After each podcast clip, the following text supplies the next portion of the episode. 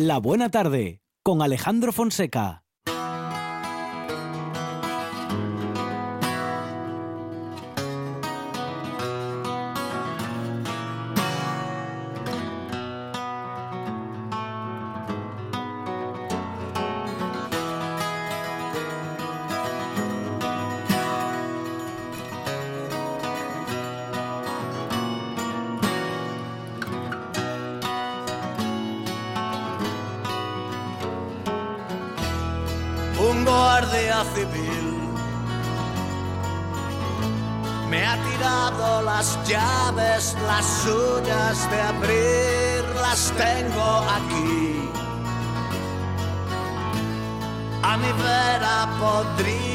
Salir, ser libre al fin.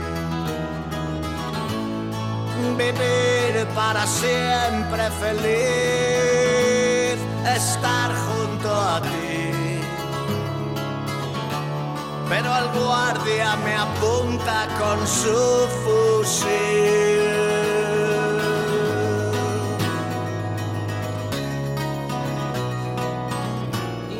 Nos adentramos ya en los eh, conciertos, en las propuestas del eh, Botánico de Gijón, porque en los rincones del Botánico y esta noche a las diez y media va a sonar José L. Santiago. Tendrá concierto para el que ya está preparando y está ya preparado, eh, o eso creemos, ¿eh? Y mientras llega Raúl de Veloz Asturias, nos hace unos minutos en su agenda para justamente adelantarnos parte de lo que será ese encuentro con el ex de los enemigos. José ¿qué tal? Buenas tardes. Hola, buenas tardes, ¿cómo estamos? Bueno, muy bien, muy bien y siempre entusiasmados, ¿no? Con la buena música y con los conciertos. Eh, bueno, si el verano sirve para algo es para disfrutar, ¿no? Más de, la música en directo y en este caso, bueno, pues lo podemos hacer contigo, eh, Josele, que, en fin, repites en Asturias. No sabemos si es casualidad o porque a Josele le, le va bien en Asturias cada vez que se presenta. Bueno, yo encantado de ir a cualquier lado, ¿no? Pero en Asturias, pues, pues, pues casi un poquito más, ¿no? Hay un plus ahí, pues, por amistades, por afinidad, por, por, por de todo. Tengo ahí muchos amigos y, y mucha amiganza por allí suelta. Y aparte, bueno, pues el botánico, apetece mucho este concierto. Claro bueno, es un entorno fantástico para disfrutar. Tu último trabajo, Transilvania, creo. nos inspira historias tenebrosas. No sé cuál es el, eh, bueno, el contenido al menos literario de tus historias, José, en este trabajo. Bueno, hay un poco de todo, hay historias tenebrosas, pero pero no sin cargar las cintas, ¿no? Nunca pues, sin perder de vista el sentido del humor tampoco y, y, y, bueno, no es no es un discurso amargado, digamos, no puedes estar cabreado, pero no tienes por qué amargarte la vida, ¿no? Ah, sí, eh, sí. O no estar de acuerdo con determinadas cosas, pero pero lo que no hay que perder nunca es el sentido del humor y, y la alegría de de, de, vivir y eso es lo que pretendemos trasladar David, Crae y yo, que vamos vamos en formato acústico, vamos dos guitarras acústicas y voz, eh, que, es un formato en el que estamos, yo estoy cada vez más a gusto y él también, y, y, bueno, lo estamos trabajando bastante por ahí. Bueno, lo vienes contando en tus entrevistas, querías que este trabajo fuese mm, un trabajo que pudieses llevar mucho bueno, pues en la furgoneta, ¿no? Llevarlo a la carretera y el cara a cara con el público. En tiempos de Spotify, ¿es el concierto la fórmula en la que el artista y el público pueden conectar más y mejor? Bueno, en tiempos de Spotify, en tiempos de, de, de, de la Conchinchina y en tiempos de, de 2001 de en el espacio. La música donde funciona y que funciona es en directo, ¿no? Mm. Y siempre ha sido así. Lo, el hecho de que ahora pues se vendan menos discos no, no cambia esto la música funciona en, directo, es, de lo que se trata y, bueno, pues pues es para lo que estamos aquí, para, para, para comunicarnos, para, para, para transmitir sensaciones, para transmitir emociones y para compartir sobre todo. En, directo pues pues pues esos momentos mágicos en los que se para el tiempo y, y y esto es así, se vendan o no se vendan discos, da igual. Y, hablando del panorama musical actual, José, Le, os fuisteis los enemigos y dejasteis muchos huérfanos. ¿Estamos viviendo o hemos vivido ya el fin de la época dorada de los grupos españoles o es que hoy en día cuesta mucho más triunfar que antes y muchos, en fin, se quedan en el camino? No sé, la época dorada, pues puede que sí, que la hayamos pasado, pero hay grupos muy, muy, muy buenos por aquí, por aquí nuevos eh, funcionando. Y, y, bueno, tampoco lo tuvimos fácil nosotros cuando empezamos. Aquí nunca fue mayoritario el rock. El rock siempre ha sido una cuestión de, de minorías y en todo caso, por si por si alguien le cupiera duda, pues aquí estamos los enemigos otra vez, desde 2012, dando la, Mm. la tabarra, ya grabamos un disco en 2014, vamos a grabar otro, ahora cuando, cuando llegue septiembre entraremos a grabarlo, tenemos temas de sobra y, y, bueno, estamos funcionando muy bien, viene mucha gente a vernos, público madurito, público eh, mediano, incluso público muy joven también el, el, rock and roll no, no tiene por qué desaparecer por el mero hecho de, de no estar en primera fila de, de, de, eventos de comercialidad y eso. De hecho, su vocación es pues, más bien underground y, uh -huh. y, y, y, un poquito por, por debajo del sistema, ¿no? Bueno, bueno. Eh, yo no recuerdo cuando empezamos los enemigos ya había pasado incluso la época esta de los mega estrellas de, del rock y los supercachés y aquí mm. seguimos, o sea que ningún problema. Bueno, eh, es una absoluta casualidad que hablemos hoy contigo, porque claro, lo que nos importa es tu concierto en, eh, en, los rincones del Botánico, pero coincide con una noticia que salta a los medios de comunicación, y es que Teddy Bautista vuelve al SGAE. Tú, como artista, has sido muy crítico con la Sociedad General de Autores. Bueno, no sé, ¿cómo ves esta nueva etapa que no sé si tiene mucho de nueva? Te iba a decir, que de nuevo a poco, uh -huh, de, uh -huh. de nuevo a poco volvemos a lo mismo y, y la SGAE pues está demostrando que, que no tienen ninguna intención de, de, cambiar, sino más bien de intentar seguir colándola. Mm. Así que bueno, pues eh, ya caerá por su propio peso, me imagino. Ya están, ya hay sociedades de gestión introduciéndose en el país, hay gente de aquí intentando montar las nuevas y este es el futuro que tiene que haber, que cada uno pueda elegir la sociedad de gestión de autores que, que, que prefiera y no que haya un solo camino mm. y un monopolio como estamos acostumbrados aquí nos parece nos parece normal uh -huh, que, uh -huh. que, nos que nos que nos directamente pues nos estén nos, nos, nos estén nos estén chuleando, vamos. Uh -huh. Justamente hablando de, bueno, de, de, de, digamos que de grandes instituciones o de representantes respecto de la industria musical, para Transilvania no optaste por una multinacional. ¿Aprietan mucho al músico las grandes discográficas o las pocas grandes que quedan? No, las discográficas grandes no, no están por la labor tampoco. ¿eh? Nosotros siempre hemos vivido al margen de ellas y ellos y, y, ellas al margen nuestro y, y, así seguimos. Ahora mismo las multinacionales no están no están por más que por que, que, por ganar pasta, ¿no? Y, mm y, como no se venden discos intentan meterse donde no les llaman y, y bueno, pues no, no hay manera. José, le vas a presentar eh, tu disco. Seguramente, bueno, pues podremos escuchar buena parte bueno, de este nuevo Transilvania, pero también ah, seguro, muy seguro. probablemente nos vayas a adentrar, bueno, pues en canciones que queremos volver a escuchar, seguramente. Claro, claro, daremos un repaso a toda mi discografía en solitario y a lo mejor alguna sorpresita también, y mm. porque el disco Transilvania está ya más que presentado. Sí, sí. Ya, ya estamos pensando ya en el futuro, de hecho, discográficamente hablando. Uh -huh. y, y, el concierto de hoy pues será, ya te digo, un repaso en el que tendrán cabida los cinco discos en solitario que, uh -huh. que he ido grabando yo durante la última década y, y ya te digo, alguna sorpresilla que suele caer de vez en cuando, ya veremos cuál, eso lo decidimos sobre la marcha. Bueno, bueno, en todo caso, um, al, al, buen panorama que ya nos presenta el concierto de hoy a las diez y media en el Jardín Botánico de Gijón de José L. Santiago, tenemos que añadir las sorpresas que nos promete, que no nos va a adelantar, claro, porque si no, no serían sorpresas, y en todo Exacto. caso, vamos a ir a disfrutar de la música en directo y de un ambiente, bueno, en el que se puede estar muy cerca del artista y disfrutar de su música música y casi tener con él una conversación. José, ¿te gusta este formato? ¿Te gusta esa cercanía con el público? Sí, sí, claro. Yo tampoco te voy a te voy a negar que, las primeras veces que, que, me, lo afronté este formato fue por necesidad, ¿no? Fue cuando la, la crisis de 2007-2008. Pero al final, bueno, pues uno le va cogiendo el tranquillo, las, las maneras son muy otras, las técnicas son otras, la manera de afrontar la interpretación es muy otra y una vez que una vez que le coges el, punto, la verdad que, que da gusto, ¿no? Y aparte también, en esta ocasión voy acompañado por David Crae, que, que, que es otro atractivo importante, ¿no? Disfrutar con su, su buen hacer a la guitarra. José de Santiago, hoy a las diez y media en el Jardín Botánico de Gijón le cogemos en carretera y vamos a disfrutar de ese concierto porque va a estar, claro que sí, preparado para hacernoslo pasar muy bien. José, le buen viaje, que salga todo muy bien y nos escuchamos esta noche. Muchísimas gracias, yo creo que es un buen plan. Un abrazo. Otro, que vaya bien. Adiós. Estás escuchando. Estás escuchando RPA, la radio autonómica.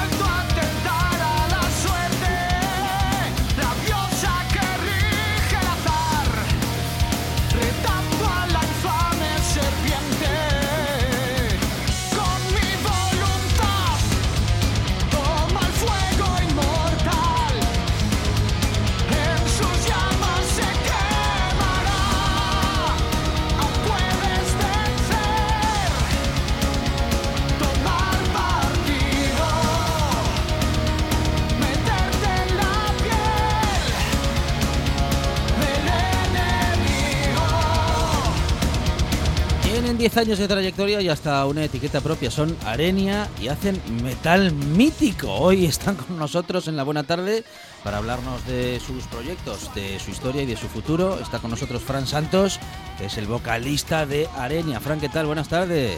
Buenas, buenas, buenas tardes. Bueno, bienvenido ¿eh? a esta buena tarde. Mm, música de la que se hace escuchar música fuerte. Bueno, es eh, como decíamos, metal mítico o metal mítico, Fran.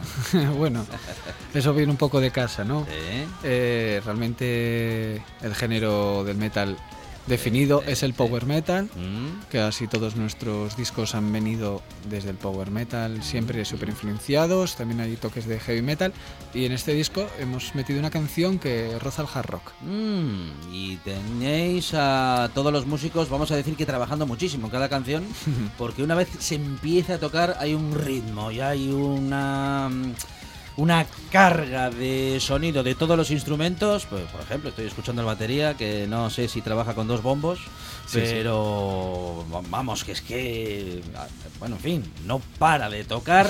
Y cada uno tiene, bueno, pues casi que un solo en cada canción o varios solos en, en- en cada canción Exacto. y tienen que dar todo de sí todo el tiempo. Bueno, eh, el batería la verdad que desde que fue hace, empezó clases Mm. hace ya un tiempo empezó Sí. a mejorar de una manera increíble. Su, se toca con doble bombo, sí. Mm, mm. Y la verdad que hemos decidido siempre meter todo el máximo que podemos. Y en este disco sobre todo hemos metido muchísimo más de sinfónica, etcétera, Ujú, para que suene más, más gordo, más, más conjunto. ujú.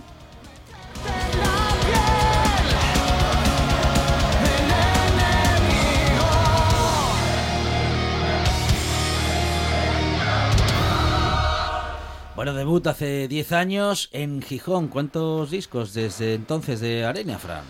A ver, eh, la banda realmente tiene un recorrido de 20 años, lo que pasa que por temas de nombres, etcétera, eh, hace 10 años surgió Arenia. eh, y la verdad que hemos dado bastantes conciertos, pero discos LP solo tenemos tres. Luego un- creo que tenemos uno o dos EPs. Creo que es un EP, como, como Arenia. Sí, sí, sí, sí. Bueno, y en este trabajo, en este último trabajo que estamos escuchando, eh, Fran, tenemos, eh, bueno, pues a canciones que, como digo, suenan pues eh, muy bien. A los amantes del género les va a gustar, les va a convencer porque se van a encontrar con algo que están buscando. Hay muchos grupos que a día de hoy siguen haciendo metal. Sí, sí. Y en Asturias mogollón. De hecho, Mm. de los más grandes, yo creo que de este país, Avalanche Warcry son de los más grandes que tiene este país de metal y están aquí en Asturias realmente. Y no paran de salir por ya, o no en Asturias, sino en Jerusa Pátrida, es de los más grandes de este mundo casi. Dentro de, del thrash, a ver, alguna metálica, pero y sobre todo bandas que no paran de salir, bandas que obviamente se quedan en el camino, eh, pero bueno, cada vez hay más y sobre todo cada vez más fuerte, ya no tan power metal ya no queda tanto igual. Todos recordamos a la bueno décadas de los 80 y de los 90 con el con el boom del metal eh, en España, pero por lo que dices Fran, al menos en Asturias sigue habiendo mucha afición y sigue habiendo mucho público que lo reclama. Sí, sí, aquí en Asturias cada vez va más gente a los conciertos y la verdad que se tira bastante de ello para adelante. Cada vez ves más en a lo mejor en escenarios grandes, con un tiempo de parón que no veías nada. Y ahora cada vez vuelve a lucharse más por traer bandas de metal aquí al principal.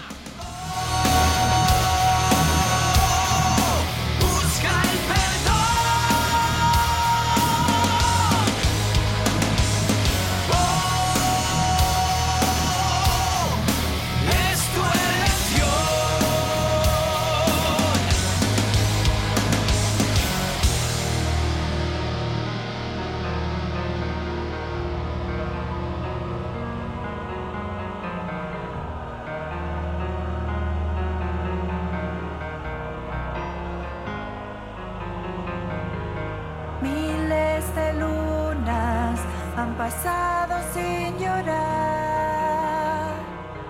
Entre las dunas que acaricia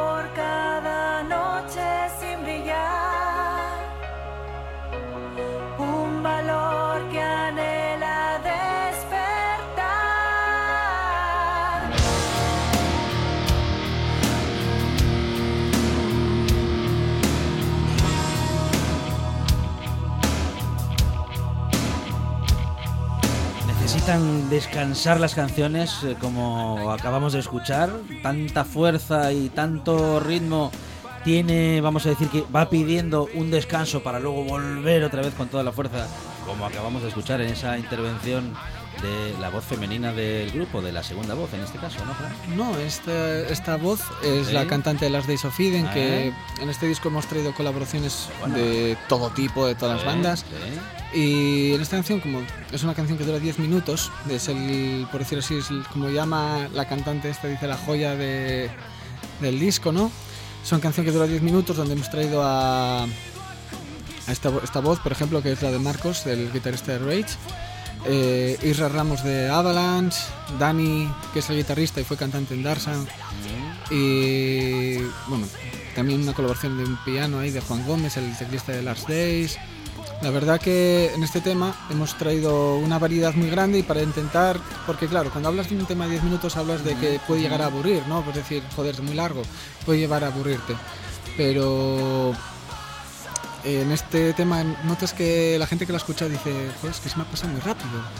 Y es por todos estos cambios que hemos hecho, esa bajada de intensidad ahí. Luego, en breves va a retomar, si no es ya, va a retomar una fuerza increíble. Mira.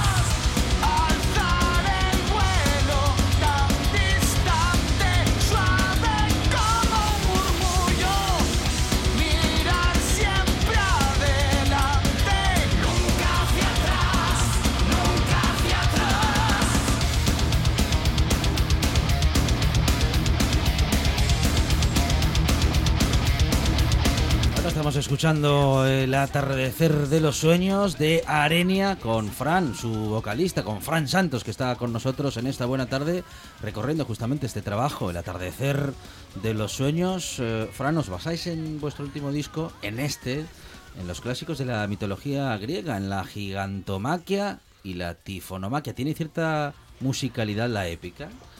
Bueno, eh, he de decir que, bueno, el de Atardecer de los Sueños es el segundo. Ujú. Este es el tercero, que es La Voluntad de las Estrellas. Sí. Y. Sí, bueno, desde el principio, desde el primero, que se llama Cuando el mundo despertó, hemos, nos hemos basado en un tema conceptual, ¿no? Ujú. O sea, hemos querido tirar por la mitología griega, donde en un principio eran los titanes, luego salían ya los dioses, en el segundo, en el tercer de los sueños, donde Tifón, que era el malo de la película ahí, Sí. mataba a Zeus. Y este, y este disco, el de la voluntad de las estrellas, eh, ¿cómo te lo diría? Es, trata de, ya por el nombre lo dice, de siempre ir nunca hacia atrás, ¿no? De nunca rendirse, de siempre tirar hacia adelante con todo lo que te venga en la vida. Y bueno, eso lo intentamos plasmar un poco en, en la historia también, porque en todo el rato aquí está Hércules, porque se basa en los mitos de Hércules eh, matando todo lo que se pilla por delante para conseguir resucitar a Zeus, que había sido muerto pues, en el anterior disco.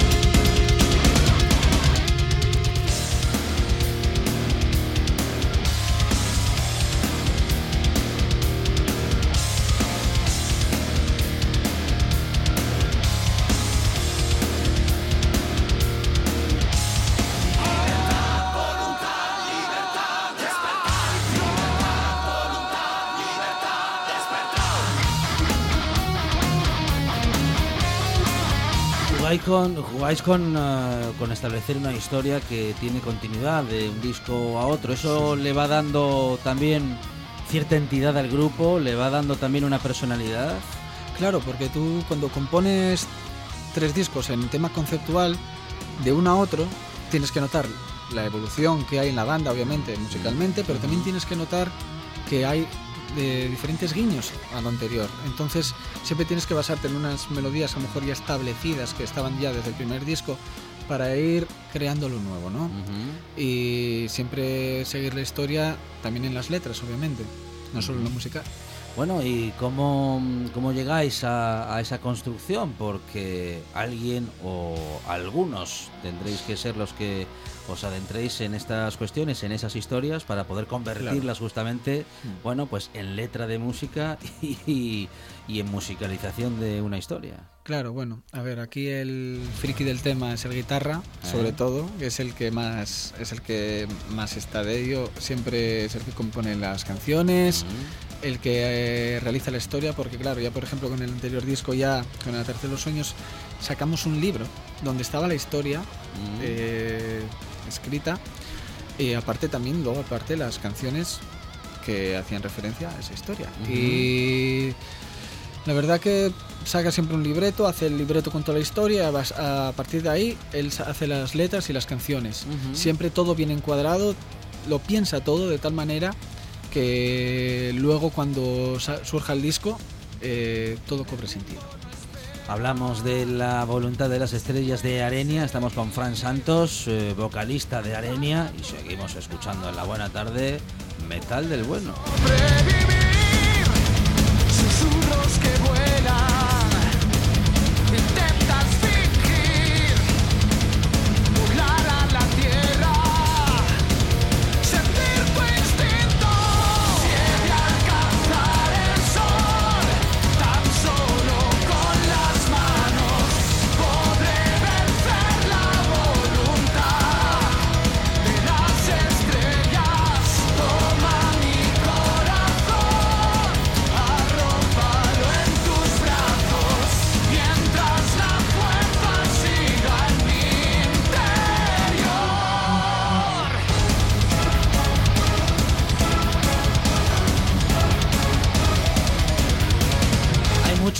Inspirarse en el eh, metal español. eh, vuestras fuentes de inspiración están en España, están fuera. Bueno, hay mucha historia en el género, claro. Claro, bueno, eh, está claro que obviamente venimos de lo que ya existe, ¿no? Por decirlo así, de los antiguos creadores del metal. Eh, nuestras grandes influencias obviamente son los Maiden, por ejemplo, Halloween a nivel internacional. Eh, en España, pues Warcry, por ejemplo, por mi parte, Warcry sobre todo.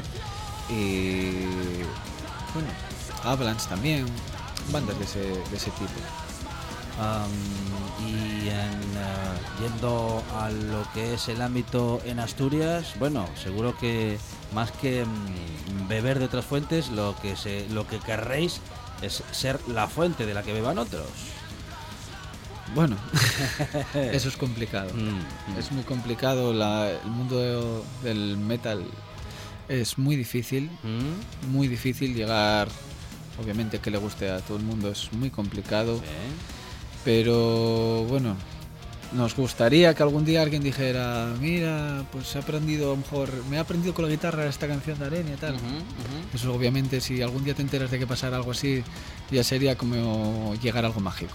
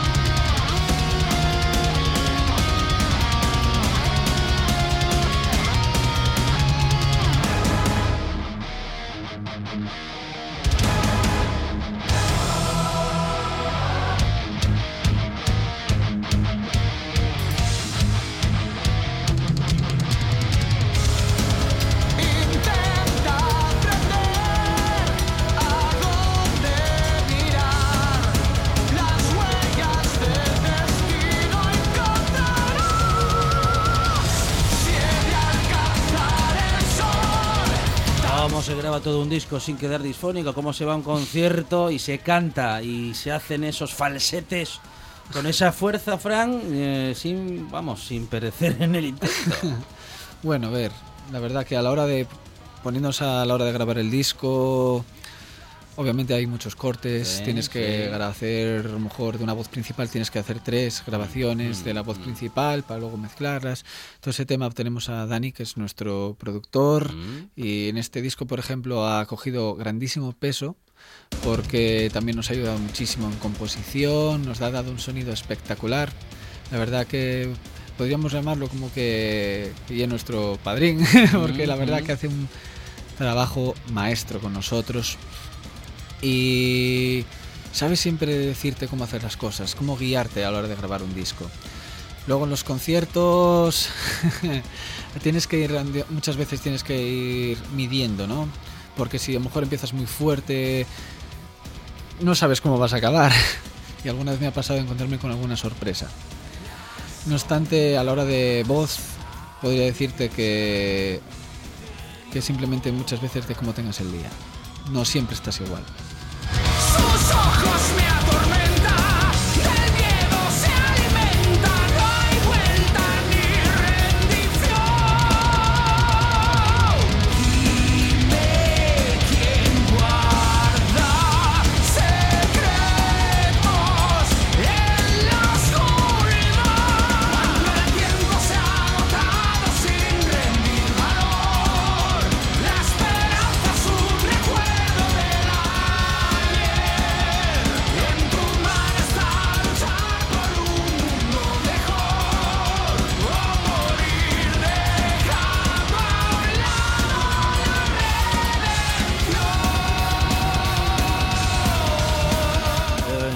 qué dirección van eh, las reflexiones literarias? Eh, siempre mm, en positivo, eh, siempre también en, en modo crítica si hace falta. Hemos escuchado, bueno, pues varias propuestas, ¿no? En toda esta conversación y en las canciones y me parece que, bueno, va un poco, po- va un poco por estos, por estos lares, por estos derroteros. Sí, realmente va bastante siempre a lo positivo, aunque en la historia, lo que sería la historia, el anterior disco Eh, acababa un poco la historia un poco mal, después de la guerra pues obviamente Zeus moría. Ujú, Pero en este disco eh, siempre eh, es en plan, no me voy a rendir, siempre hacia adelante, nunca hacia atrás, no quiero que aunque me pase cualquier cosa, quiero tirar siempre hacia adelante. Siempre es algo como muy positivo.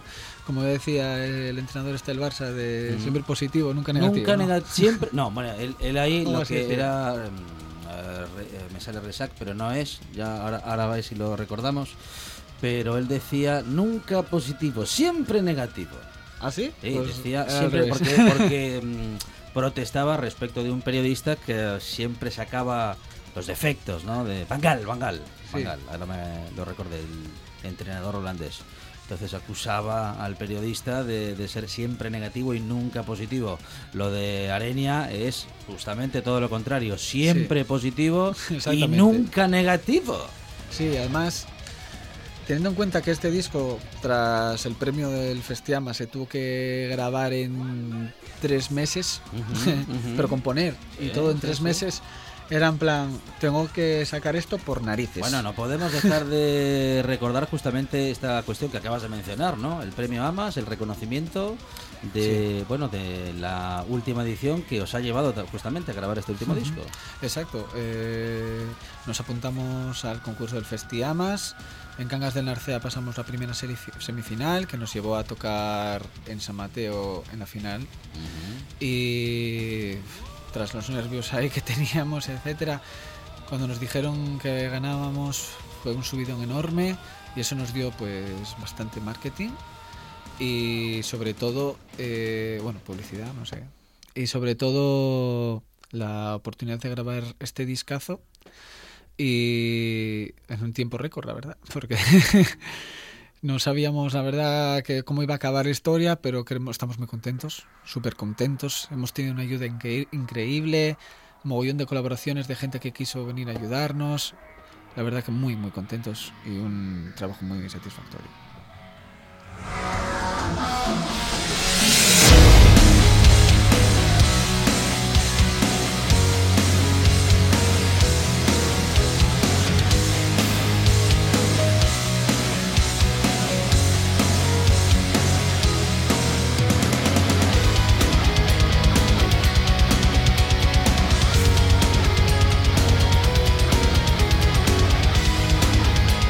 Una historia que viene del atardecer de los sueños, que fue su segundo disco y que culmina o completa en todo caso esa historia que empezaba y que ahora continúa en la voluntad de las estrellas. Último trabajo de Arenia que nos ha contado Fran, su vocalista, Fran Santos. Fran, ahora presentación del disco, no sé si hay gira prevista, no sé cuál es el proyecto que tiene por delante Arenia, pero en todo caso hay que, mm, hay que dar a conocer la voluntad de las estrellas. Sí, claro.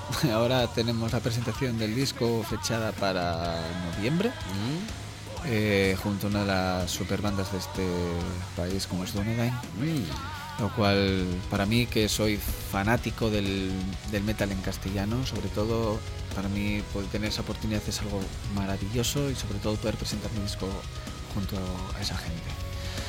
Y a ver cómo salen las cosas hacia adelante, cómo podemos conseguir hacer que este disco le llegue a la gran parte de, de este mundo, porque nos gusta también mucho mandarlo para países como Sudamérica, etcétera, y hablar con ellos, interactuar.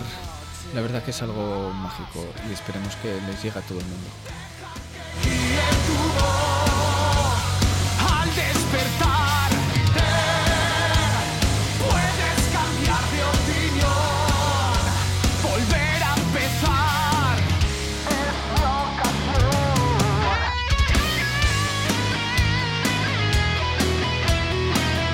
Es la voluntad de las estrellas, es el último disco de Arenia que ha sido reconocido por el último festival AMAS y del que hemos dado buena cuenta en esta buena tarde. Fran es su vocalista, es Fran Santos y va a seguir, bueno, pues con este trabajo en el que la música y el metal son su pasión. Fran, muchísimas gracias y enhorabuena. Muchísimas gracias.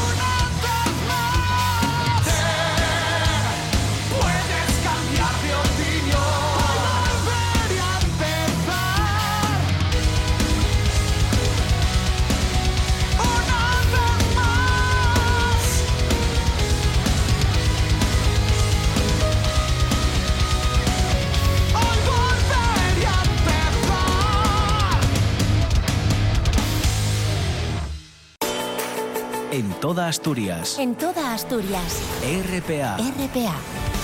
Esta es tu radio.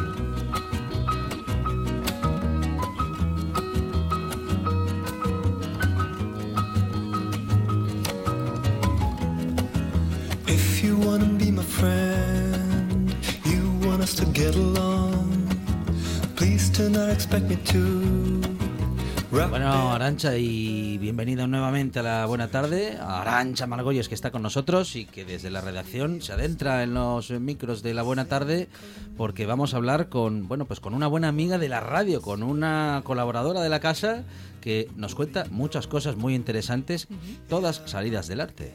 todas salidas del arte y de un profundo conocimiento además que tiene esta mujer, que yo soy una gran fan de ella, Mm. No solamente por la figura que es esta mujer, Patricia Pérez, buenas tardes, sino porque además siempre que la veo estamos acompañadas de hombres, Sí. siempre, siempre nos vemos rodeadas de paisanos. Puede ser ¿Qué esto, ¿eh? hay que hacerlo mirar. No, no, hay que, hay que relajar un poco, ya no tenemos edad. Ah. Sí, sí. No. Pero bueno, estamos bien rodeadas, sí, es sí. verdad. ¿eh? Bueno. De momento nos rodeamos bien. Sí, sí, sí. Es que son No, muy surtidos. No hay queja, claro. Hay de todo.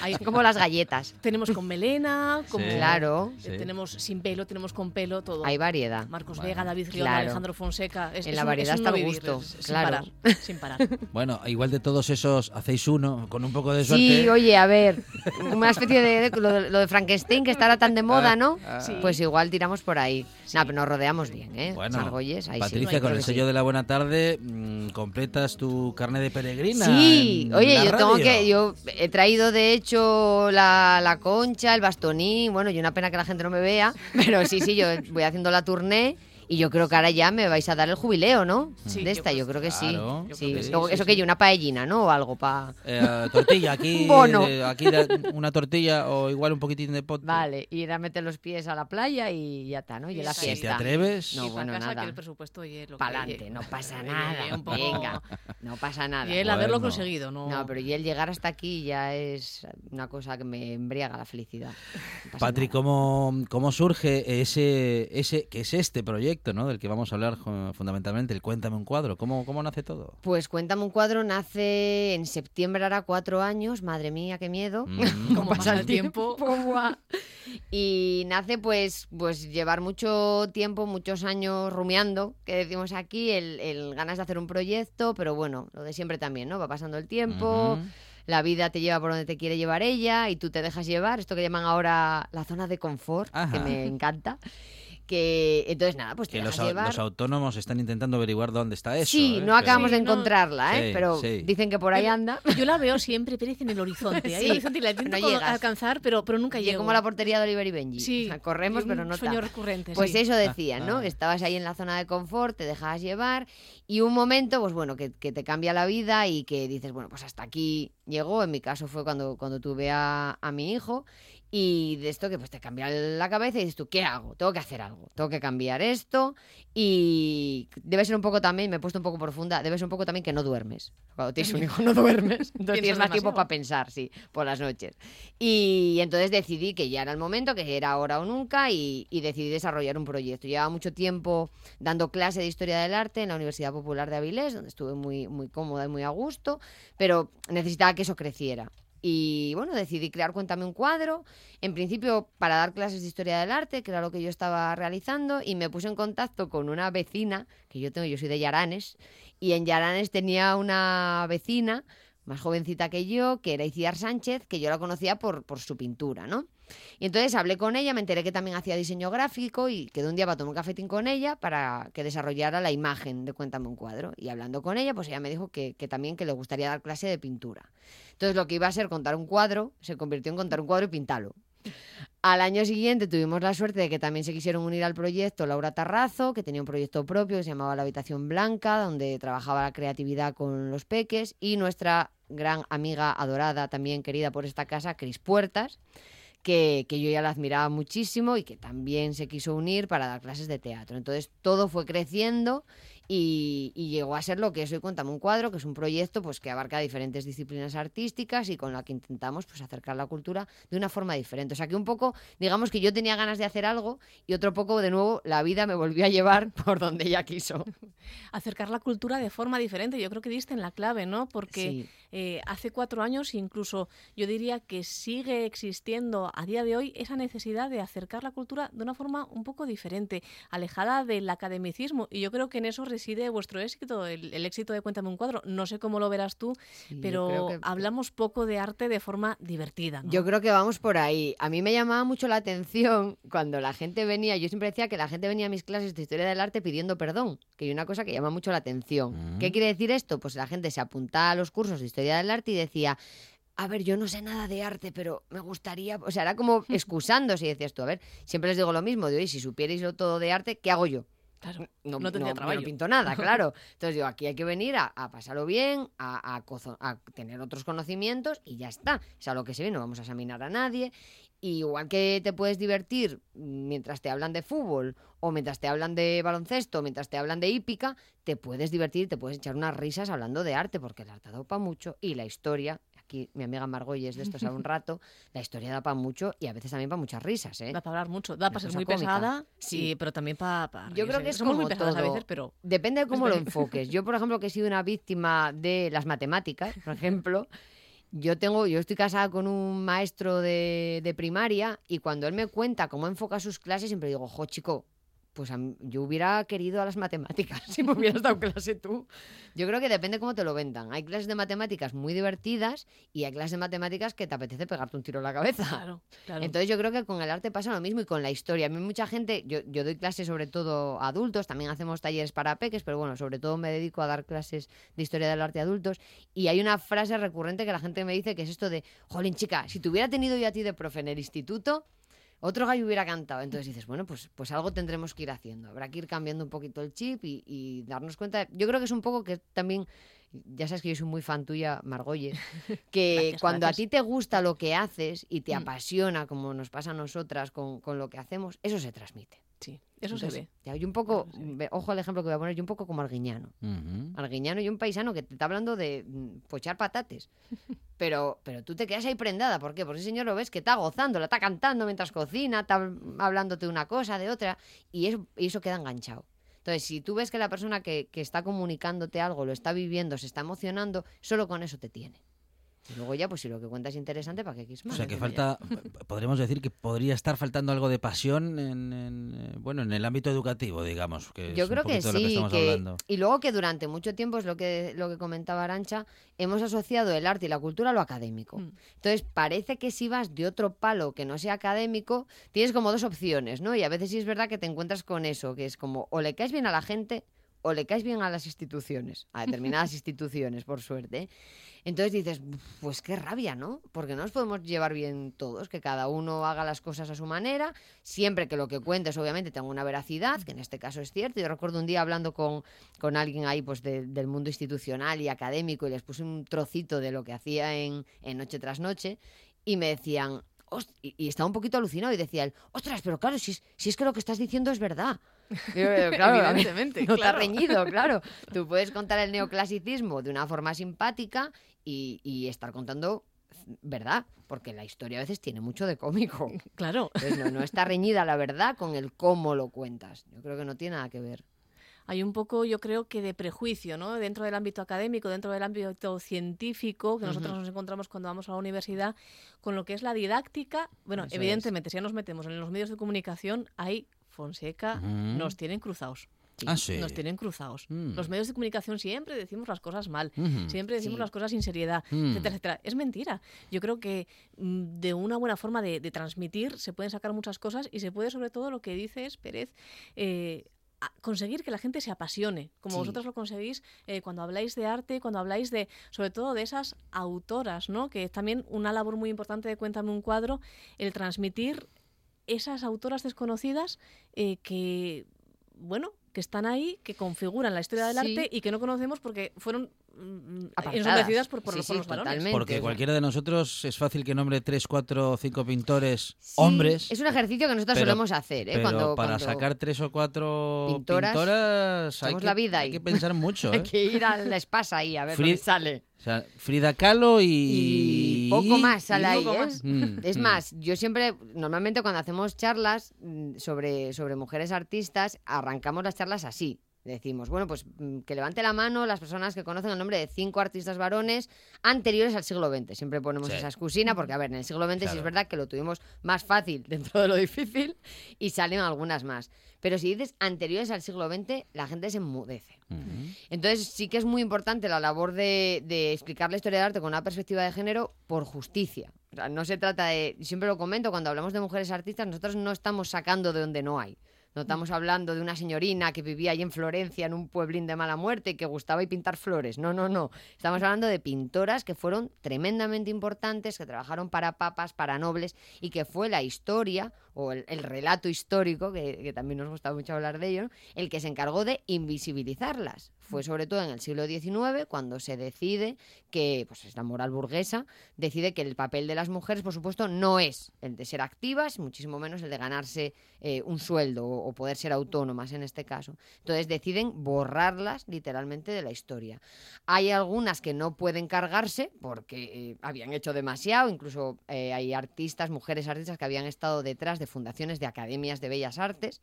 De hecho, hay, un, hay una imagen muy cómica, si la gente busca en Google la Royal Academy de Londres, hay un cuadro histórico de la Royal Academy donde en- entre cuyos fundadores estuvo una mujer y hacen un cuadro, ¿no? Después de que la legislación quiera apartar a las mujeres de las academias, entonces salen todos los miembros de la academia en el cuadro posando y las dos mujeres que eran académicas que todavía no se habían podido cargar están en un cuadro pintadas.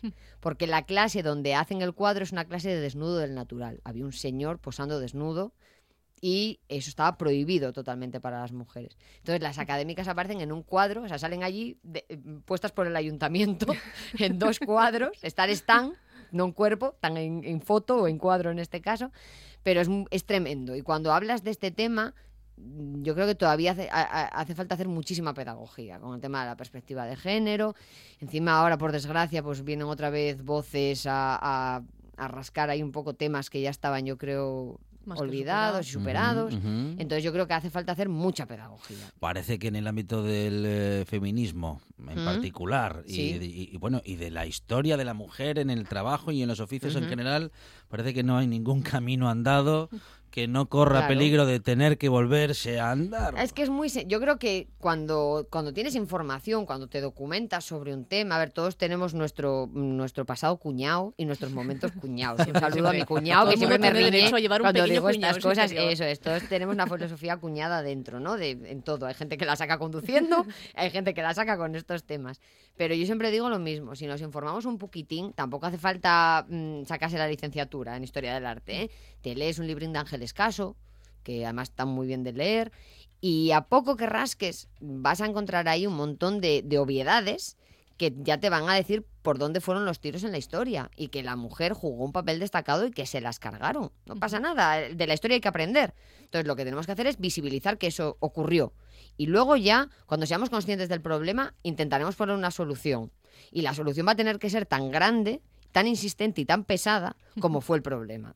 Claro. Entonces, yo por eso cuando a veces nos dicen, ay, qué pesaditas estáis las feministas con el tema, dices, tú es que tenemos que ser pesadas.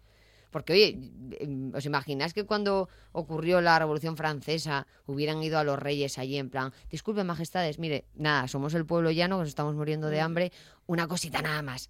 A lo mejor lo del tema de hacerlo mirar, lo de equiparar la riqueza y todo, eh, ¿cómo lo ven? Si no tienen inconveniente, ¿qué hubieran hecho los reyes? No hubiera funcionado, yo no creo, creo ¿eh? que No hubiera, hubiera funcionado. funcionado. Entonces, hay que ser pesados, hay que hacer ruido, porque los cambios sociales se han conseguido haciendo ruido, siempre de una manera pacífica, por supuesto, y civilizada, pero hay que hacer ruido y hay que ser pesados y pesadas. Planes de Cuéntame un cuadro, planes de Patricia Pérez. Pues planes, tenemos el verano, Sí. el agosto que ya está ahí, pues con actividades en, en nuestro Avilés. Siempre andamos por ahí dando guerra por toda Asturias, pero tenemos que barrer para casa. En Avilés tenemos un verano con mucho arte, que es la cuarta edición que hacemos, y en el que vamos a hacer dos actividades en la calle con, con el apoyo del Ayuntamiento de Avilés.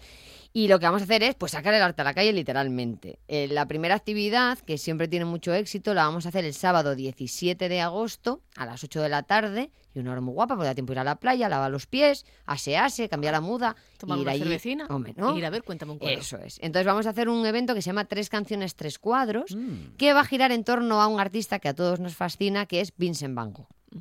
Entonces lo que vamos a hacer es hablar de la vida de Vincent Van Gogh. Eh, nuestra compi Cris Puertas va a estar leyendo fragmentos de las cartas Ah, de. Vincent Ateo. Mm. Mi compañera Iciar Sarcher va a estar pintando un lienzo de gran formato que en, en vivo, mientras dure el evento, con tres fragmentos de tres obras de Van Gogh. Y vamos a tener también música en directo que nos hablará de alguna forma de la vida de Van Gogh. O sea que si mm, le apetece pasar a la gente una tarde diferente, sábado 17 de agosto, arte, música, historia del arte, todo en vivo en Avilés. Calle Palacio Valdés de Avilés a las 8 de la tarde, sábado 17 de agosto. Y el domingo 18, porque claro, esto lleva a todos los públicos, pero hay que hacer algo para los nenos y para, Claro. que lo pasen bien. Entonces, el domingo por la mañana a las 12 vamos a hacer una ruta de arte en familia por el Avilés de finales del siglo XIX, principios del XX. Entonces, si les apetece también, domingo 18 de agosto a las 12 de la mañana, no hace falta apuntarse, en la plaza del ayuntamiento, viajamos en el tiempo. Patricia Pérez y su Cuéntame un cuento. Patricia, enhorabuena y muchas gracias. A disfrutar. Muchísimas Arantxa, gracias por invitarme. Muchas gracias. Gracias a usted, señor Fonseca. Eh, despedimos ahora porque tenemos noticias que ya están ahí, pero la buena tarde sigue. Música, mucha música en la próxima hora de la buena tarde. Anywhere means we're running. We can sleep and see 'em coming. Where we drift and call it dreaming. We can weep and call it singing.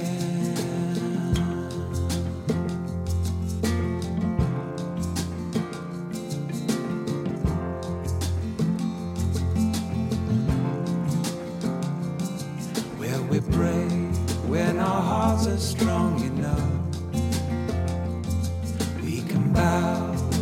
our music's warmer than blood. Where we see enough to follow. We can hear when we are hollow. Where we keep the light we're given. We can lose and call it living. Where the sun isn't only sinking fast. Every night knows how long it's supposed to last. Where the time lives is all we have, and we get a chance to say before we ease away for all the love